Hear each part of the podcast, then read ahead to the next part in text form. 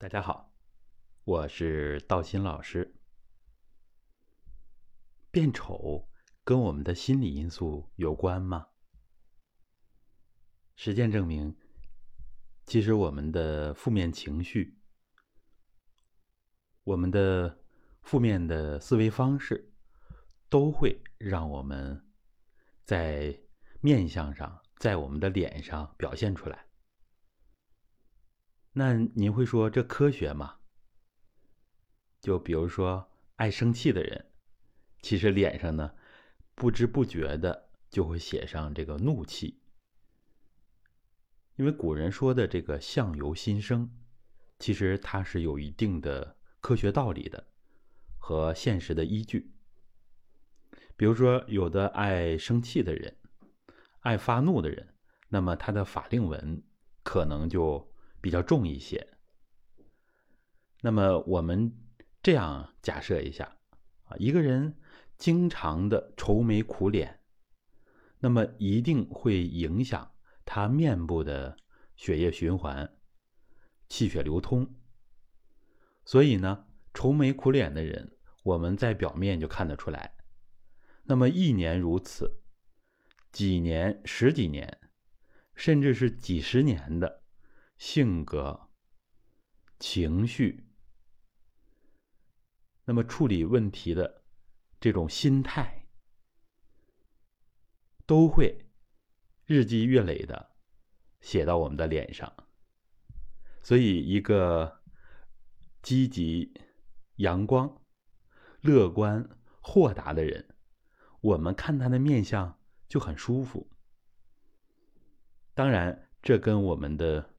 物质基础，我们元气是否充足，气血是否流通都有关系。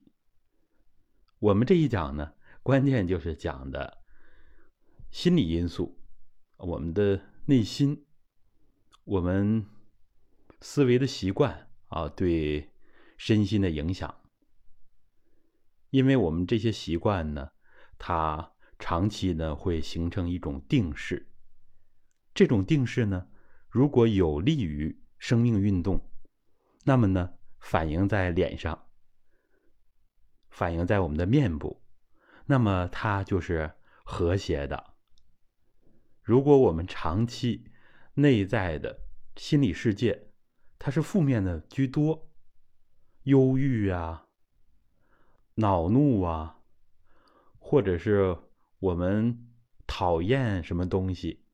是吧？心里不快乐，那它都会影响我们物质基础，包括我们这个皮下的脂肪啊，皮下的筋膜呀，像我们皮肤的组织。那这实际上就是像传统儒家所讲的，叫做“治一而动气”，啊，这是孟子讲的一句话。就是当我们情志，当我们的情绪、内心里边，它专一啊，比如说我们总爱发愁，这也是一种专一。这种专一呢，就会影响我们的气血，然后呢，反映在我们的脸上。所以道心老师提示大家，从今天开始，我们自己要多一些开朗，多一些乐观、愉悦的心情。这样呢，别人谁看着我们，哎，都会觉得越来越舒服。那我们的面相也会不断的优化。我们心里边总是美的，也是古人所讲的“充实之谓美”，让我们的内心充实，让我们的气血充实。那么三十岁，这个外表父母给我们的多，都说呢，过了四十岁。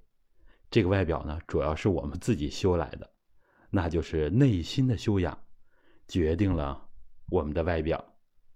希望更多的人更加阳光，更加靓丽。好的，谢谢。